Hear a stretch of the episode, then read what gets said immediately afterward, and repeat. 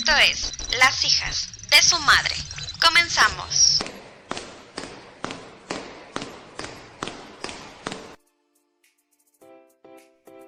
Bienvenidos al segundo episodio de Las hijas de su madre. Te habla Brenda Medina. Quédate con nosotras 30 minutos de plática entre amigas. Hoy tocaremos un tema un tanto difícil por la complejidad que implica hablar de pérdidas. Y por pérdidas me refiero a pérdidas económicas, al término de una relación laboral, el término de una relación sentimental, desgraciadamente a la pérdida de un ser querido y en este tiempo de aislamiento social, pues se torna un tanto más difícil el proceso en algunos casos.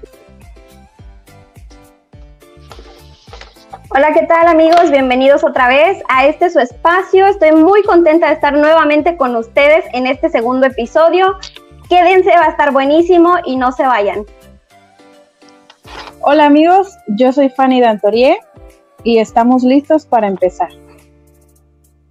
Perfecto, venga. Chicas, qué gusto otra vez compartir con ustedes este espacio. Y pues bueno, lo mismo, seguimos, lo mismo. Con, seguimos con el tema de la cuarentena y en este segundo episodio pues vamos a platicar sobre pérdidas y duelo. Hablar de pérdidas, sí, es algo súper, es duro porque pues, todo lo que implica, ¿no? Claro. Y hablar de pérdidas es hablar de duelo, pero ¿cómo afrontarlo? Perder algo a alguien es una experiencia que necesita ser compartida, sostenida por abrazos de gente que queremos, palabras de cariño, incluso hasta silencios respetuosos. Al no, hay personas que a lo mejor y prefieren no estar tocando el tema, ¿no? Y, y llevan su, claro. su dolor, su duelo muy, muy personal todo esto hace que no nos sintamos solos ante el dolor. Así es, así es. Sí, necesitamos mucho el apoyo emocional para, para poder sobrellevarlo, ¿no? O sea, sí, yo creo que si una persona lleva un duelo en silencio, es mucho peor. La carga emocional debe ser fatal pasar eso solo. Es correcto. Por eso no hay, que, no hay que cerrarse, ¿no? No hay que cerrarse, hay que buscar ayuda como decían en los comerciales, cuéntaselo a quien más confianza le tengas. y finalmente el hecho de contarlo tampoco es garantía de que va a pasar o de que va a doler menos, pero sin duda totalmente. pues es desahogarse, ¿no? Es, es liberarse un poco. Yo creo que sí te ha de liberar. Sí, claro. Así es. Eh, generalmente, pues creo que a todos nos ha pasado cuando tenemos algo que nos duele, algo que nos preocupa, pues tú buscas tu círculo de apoyo, ¿no? O ya tienes identificadas a las personas que, o sea, que son tus personas con las que puedes hablar alegrías, tristezas, eh, proyectos, incluso hasta de pérdidas. Porque no es fácil, o sea, hay cosas que nos rebasan y aún en, en, este tiempo, pues que no podemos estar físicamente en contacto, eso no significa que estemos emocionalmente separados. Claro que no, no, sí hay que estar acompañados, aunque sea virtualmente, pero acompañados, ¿no? No completamente solos por, por el aislamiento. Creo que no es pretexto. Exacto. Eh, siempre hay una manera de, de, hacerte presente con las personas que, que quieres, que te interesan, eh, ya sea WhatsApp, Face, o sea, ahorita hay muchas plataformas que podemos utilizar para estar más cerca de las personas que, pues, que desgraciadamente no podemos tener físicamente. Así es. Definitivamente sí. Pero pues bueno, yo creo que cada persona es totalmente diferente. Sí, no es tan fácil para algunos como para otros sí. Pero repito, o sea, todo está en cuestión de, del apoyo que uno tenga también ahí yo creo que te liberas, ahí tú ya te sientes, se podría decir, acompañado y no solo, y ya sí ya puedes llevar pues un poco más de paz.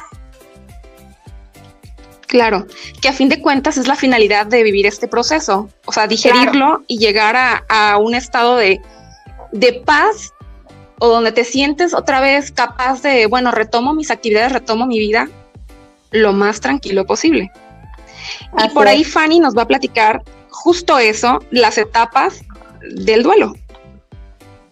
Sí, Cuéntanos, eh, Fanny. bueno, como la mayoría de las personas saben, eh, el duelo consta de cuatro etapas.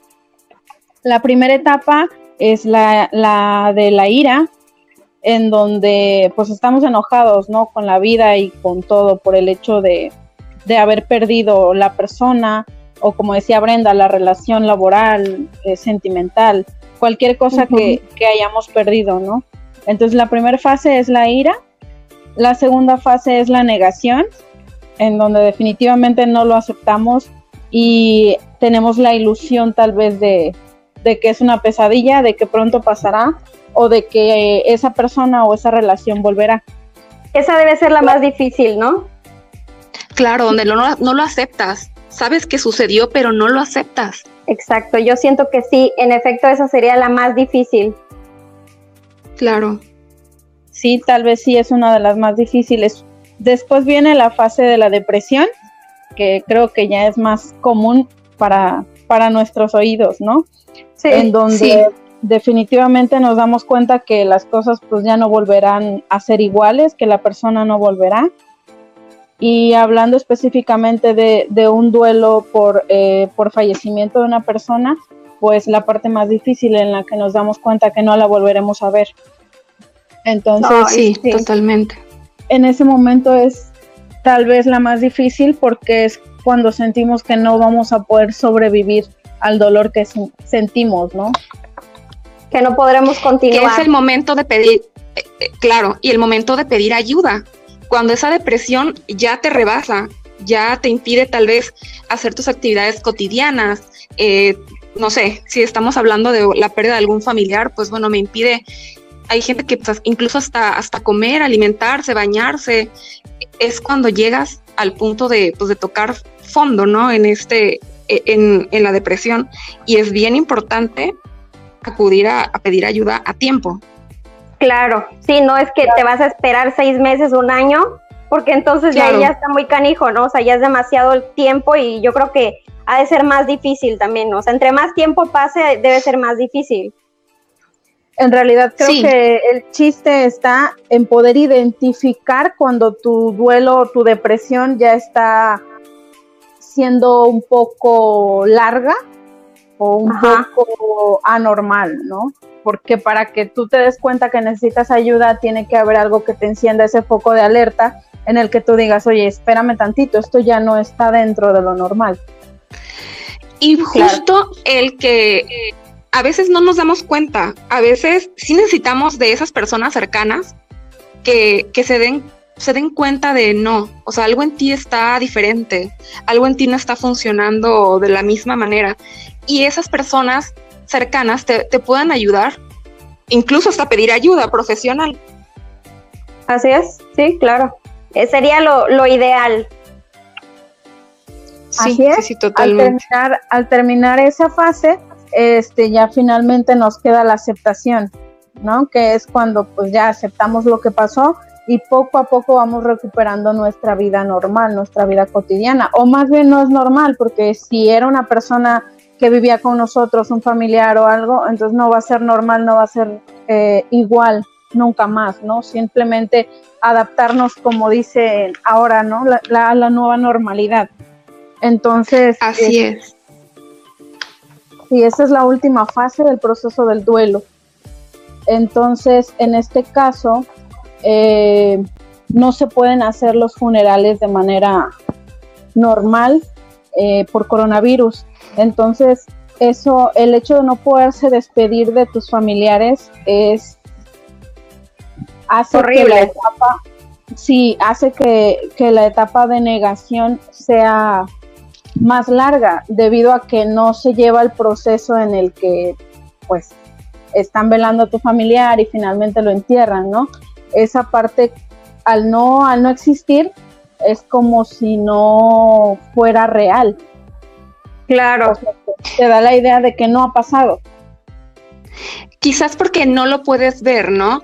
Eh, tengo la experiencia de una amiga muy querida, muy cercana, perdió precisamente por esta enfermedad a, a su papá y ella me comentaba justo eso, que para ella fue un, poco difícil de entender cómo ella pues lo lleva al hospital delicado, porque sabía que, el estado de salud de su papá era, era delicado, pero pues siempre llevas a tu familiar con la esperanza de que se va a recuperar, que va a recibir atención y que muy probablemente va a salir adelante.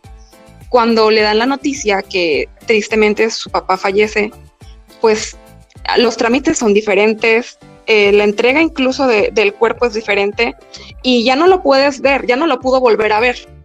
Entonces sí entraba como en esa etapa la negación, ¿no? O sea, de, y si a lo mejor no lo hubiera llevado, o qué, hubiera pasado si hubiera hecho tal cosa, o un montón de cosas, ¿no? Que, empezamos a cuestionarnos internamente y detonan este proceso, donde luchas, luchas, luchas hasta que poco a poco llega a esta etapa de aceptación, que una vez aceptada la pérdida, pues las personas en duelo a convivir con su dolor emocional en un mundo en el que el ser querido ya no está.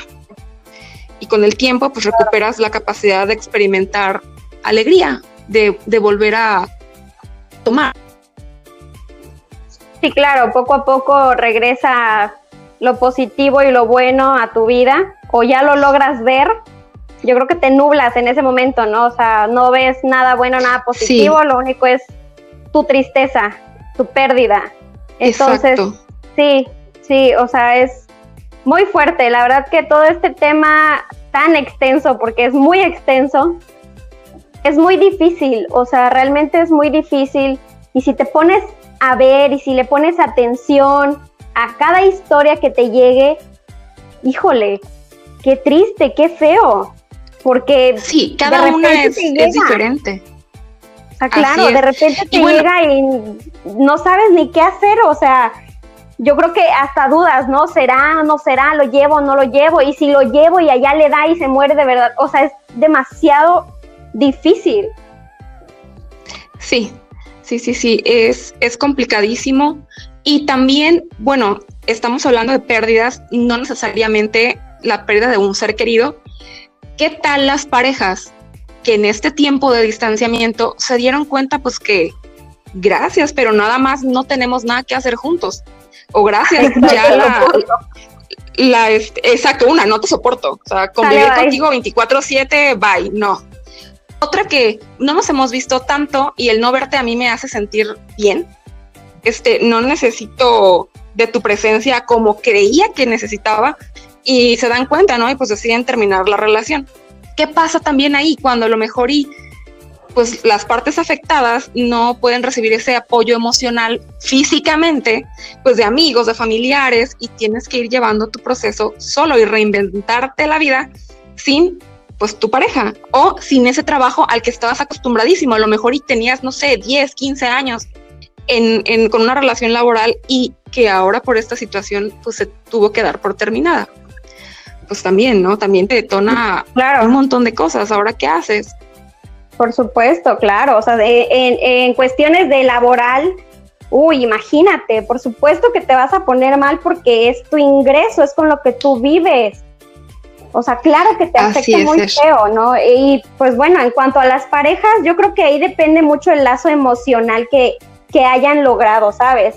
Si nada más era puro cotorreo y así y allá, pues realmente ni te va a importar, ¿no? El que sigue, yo creo que hasta cotorrean más. ¿Y qué tal un matrimonio? ahí ya está medio canijo. Yo creo que igual depende de cómo te lleves y, y, de qué tantas ganas tengas de llevarlo en paz, porque estás de acuerdo que sabes que va a ser una cuarentena larga, que van a compartir tiempo que normalmente no comparten, entonces ahí es disposición también de, de cada persona tratar de llevarlo en paz, porque si no te vas a hacer un infierno, ¿y a dónde te vas si no puedes salir? Exacto, sí, sí, como bien dices, llevarla cordial, ¿no? Claro, tratar de llevarlo lo mejor posible. Además, no sé cómo lo han percibido ustedes, pero yo me he dado cuenta que la mayoría de las personas que conozco, eh, el hecho de existir una enfermedad como esta y de, de darnos cuenta que hoy estamos, mañana no sabemos, entonces siento que hay muchas personas que se han vuelto un poquito más humanas, un poquito más tranquilas, un poquito o sea, ya no tan agresivas o no tan vale madre. 100%, claro. Se está intentando ser buena un poquito, ¿no? Sí, poniendo de su parte. exacto. En mi casa, por ejemplo, con mis papás, o sea, es, era normal discutir y pelear, ¿no? Eh, pero cuando pasó esto de la cuarentena y estuvimos encerrados, la verdad es que fue totalmente lo contrario. De verdad, estábamos súper tranquilos y súper a gusto, súper consentidos por mi papá. Entonces, la verdad es que creo que no, no deberíamos necesitar que pasen cosas tan fuertes como estas para ser realmente los humanos que se supone que somos, ¿no? Y para ser eh, tolerantes y buenos con las personas. Sí, claro. Lamentablemente, mira, sí hay muchas personas que necesitan esperar un jalón de orejas por parte de la vida para darte cuenta de que debes de amar a tus seres queridos, que te aman, disfrutarlo. Como decía Brenda el episodio pasado, a ella le sirvió mucho para valorar un beso, un abrazo. Entonces, esto es una gran lección definitivamente y, este, y hay que aprender mucho de eso. Podemos aprender de, este, de personas ajenas que ya pasaron lo peor, porque gracias a Dios nosotras no hemos sufrido ninguna pérdida así, entonces podemos aprender un poco de esas experiencias que hemos visto y cambiar lo malo que tenemos o que hayamos tenido, ¿no? Claro, y sobre todo ser empáticos, porque hablar con una persona que está pasando por un duelo es muy difícil, muy, muy difícil. Incluso hay veces que tenemos miedo a hacerle daño y que, pensemos, es que, ¿qué le digo? Este, mm, no voy a saber qué decirle, eh, no, no, no puedo entender de cosas, ¿no?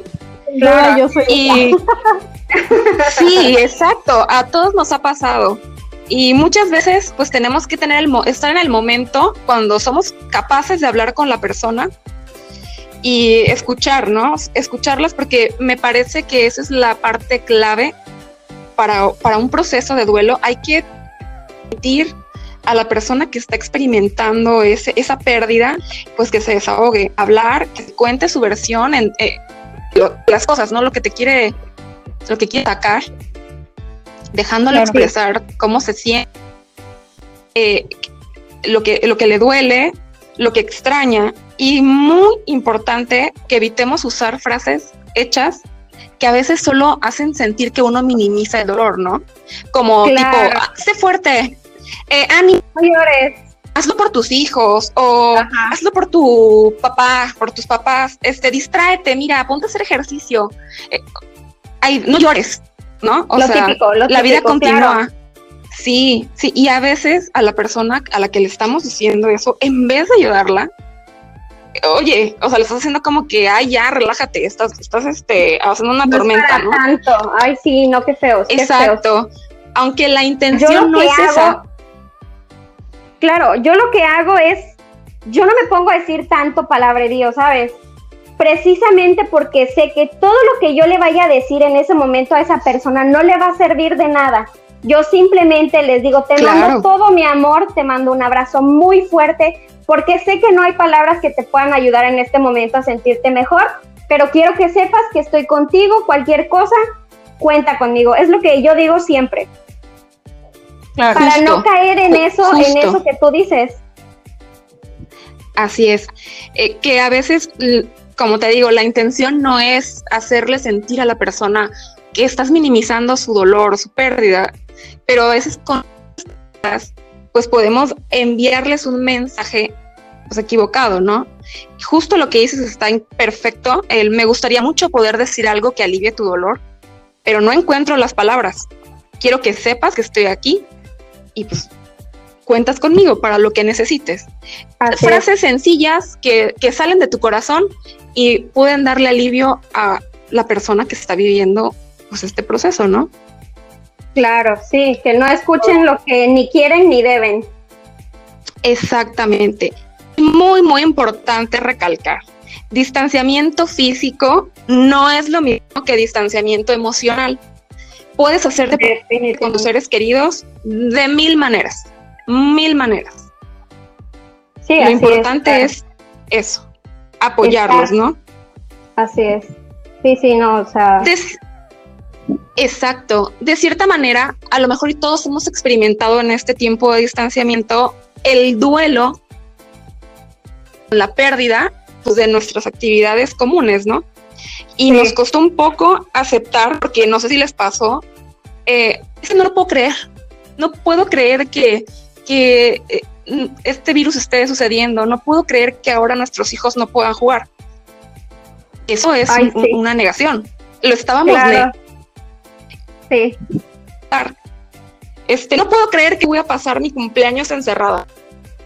No puedo creer que este, no, puedo ir al súper con tranquilidad. Y ahí empezamos. Nos ha costado trabajo casi. Sí, sí, sí. Y todavía hay gente que no cree. Ah, sí, claro. Sí, sí, sí. Bueno, esos son otro tema, ¿eh? Esos sí son como para dedicarles un episodio, porque lo que quieren es atención. Sí, gente protagonista. O sea, que, bueno, y también respetable, ¿no? Lo que piensan, pero a veces hasta donde tu libertad afecta a un tercero. Así es, eso, eso es muy importante. O sea, que lo que vas a decir, hay que ser conscientes de que hay muchas personas que se lo pueden creer por la vulnerabilidad que están viviendo o, o que no te lo creen y te tomen a loco también. Exacto, totalmente. Volvemos a lo mismo, el peso de nuestras palabras. Definitivamente. Y el mensaje que, le damos a los demás. Hasta en eso tenemos que ser 100% responsables. Así es, así es, definitivamente. aunque sea difícil de creer, hay personas que no te pueden creer que existe un virus y sí te creen, no sé, que se apareció eh, una virgen en una tortilla o cosas así, ¿me explico? Sí, claro. sí, claro. Hay cosas, que, digo, la fe de las personas es completamente respetable, ¿no? Pero si está un científico, alguien que estudió, se quemó las pestañas para poder saber lo que sabe, y tú vas a decir, ay, no, no le creo, o sea... Es un insulto. Exacto. ¿En serio? Sí, desacreditando. Sí, sí, o sea, es súper irresponsable. Sí, sí, totalmente. Hasta en eso tenemos que ser responsables en cómo nos sentimos y a veces no, ay, yo me siento mal, ¿no? Ay, pues yo ahorita le digo a Rubí que, no que trágico, ¿eh? O sea, sí, real, sí nos vamos a morir todos. Y ya, por mi miedo, mi miedo ya se lo trato de infundir a ella también. Claro. Y es mejor decirle, oye, ¿sabes qué, Rubí? Eh, me o sea, me siento muy insegura y, y, no sé, no, no sé cómo manejarlo. Ah, bueno, igual y ella tal vez lo puede decir, tranquila, eh, eh, esto, eh, es, o sea, no, un mensaje totalmente diferente. Casa, enciérrate, no te va a pasar nada. no salgas. No, no es cierto. no es cierto. Súper importante eso también. Sí. Ay, sí, sí, sí. Muy extenso también el, el duelo. Es importante y sí quiero expresarle a las personas que nos escuchen, si están pasando por un, sea por el motivo que sea, pide ayuda si lo necesitas, si sientes que no puedes manejarlo. Rubí encontró un, material muy bonito, Rubí, valdría muchísimo la pena que nos compartas lo que, lo que encontraste ahora en, en tu investigación. Bueno, ahora que yo estuve leyendo acerca de todo esto, me encontré con un archivo de PDF que sirve, bueno, va dedicado especialmente a los niños, pero platicando con Brenda nos dimos cuenta de que realmente le serviría a cualquier persona de cualquier edad, porque en ese archivo te pone, es como un libro muy bonito que te pone que quién eres, quién fue la persona que perdiste, qué te hubiera gustado decirle, qué extrañas o qué te gustaba y cositas así. Ese tipo de cositas es como para liberarte y desahogarte un poquito del dolor que estás pasando para darte la oportunidad de decirle a esa persona, aunque sea a través de ese papel, lo que ya no pudiste haberle dicho y, que no te quedes tú con eso, ¿sabes? O sea, lo escribes y te liberas. Sí, no lo va a escuchar, no lo va a ver, pero te ayuda a ti mentalmente. Está muy bonito, tiene muchísimas cosas que pues no las puedo decir aquí, pero cualquier persona que esté interesada, escríbanme y yo se las mando. Realmente consideramos que les va a servir mucho, es muy bonito y sin pena, quien sea, yo se lo mando. Claro, nos pueden escribir eh, mandándonos mensaje directo a cualquiera de nuestras redes sociales y con todo gusto y con todo el amor les hacemos llegar este documento que Rubí encontró. La verdad vale muchísimo la pena. Son ejercicios prácticos eh, que, bueno, como ejercicio estaría muy padre que alguien pasando un proceso de dolor igual y pudiera ir practicando y tal vez pudiera aliviarles en cierta parte. Sí, así es, así es. Sí es muy práctico, la verdad que sí. Así es. También hay líneas de apoyo gratuitas donde nos ayudan y nos brindan asistencia emocional, psicológica. Les dejo el número 5541 720417. No existen las palabras correctas para consolar un corazón en duelo. Tardo o temprano estarán bien y saldrán fortalecidos. Todo tiene un, una fecha límite. Entonces tenemos que echarle, pues, eso, ¿no? Las, la fuerza y la disposición de, ir poco a poco. Es un proceso, no, es que a mí me tomó seis meses, ¿eh? Y a ti te tomó tres, ¿no? Hay a lo mejor a quien le tome un año, dos, no sé. Todos tenemos tiempos diferentes. Y la finalidad es, persona es diferente. así es.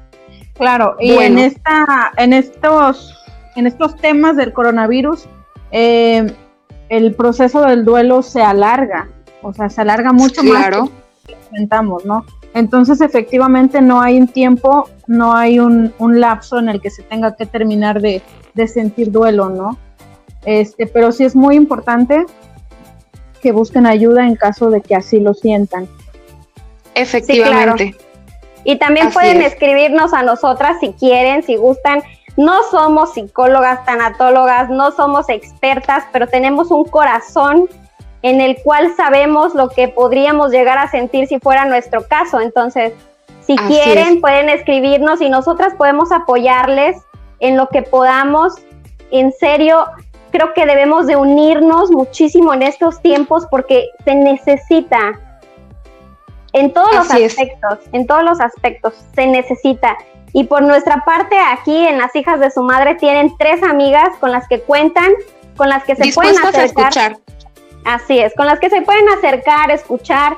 Si quieren un consejo, les damos un consejo. Si nada más quieren este, hablar y que escuchemos, no hablamos y solo escuchamos. Lo que ustedes necesiten, pueden contar con nosotras. Créannos, de verdad, aquí estamos para ustedes.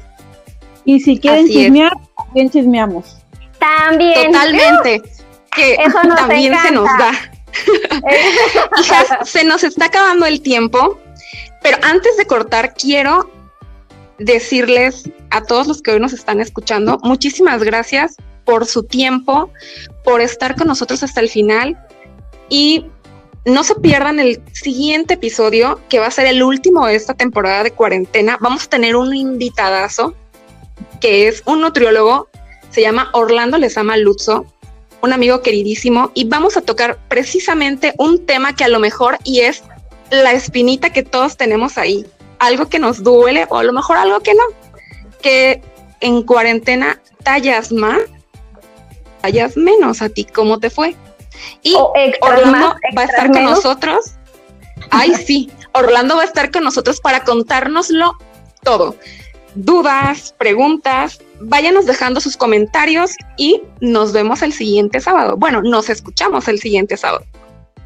Perfecto. Bueno, entonces no se olviden de seguirnos en nuestras redes sociales para que estén pendientes de todo lo que estamos este, planeando. Hay muchísimos temas de los cuales vamos a hablar. No crean que nos vamos a dedicar nada más a la cuarentena, oigan. Hay muchísimos temas. Créanme que se van a entretener y les va a gustar. Yo sé que sí. Entonces, nos vemos el próximo sábado, perdón, nos escuchamos el próximo sábado les mando un fuerte abrazo. Gracias a todos los que nos han apoyado compartiendo, dejándonos likes, deseándonos lo mejor. Muchas gracias. Les mando un beso y un abrazo a todos. Hasta luego. Bueno amigos, muchísimas gracias por su tiempo. Eh, como dice Rubí, muchas gracias por cada mensajito. La verdad es que los valoramos mucho. Eh, nos encanta estar con ustedes y que estén con nosotras. Nos escuchamos en la próxima. Bye. Un beso enorme a todos. Gracias. Bye.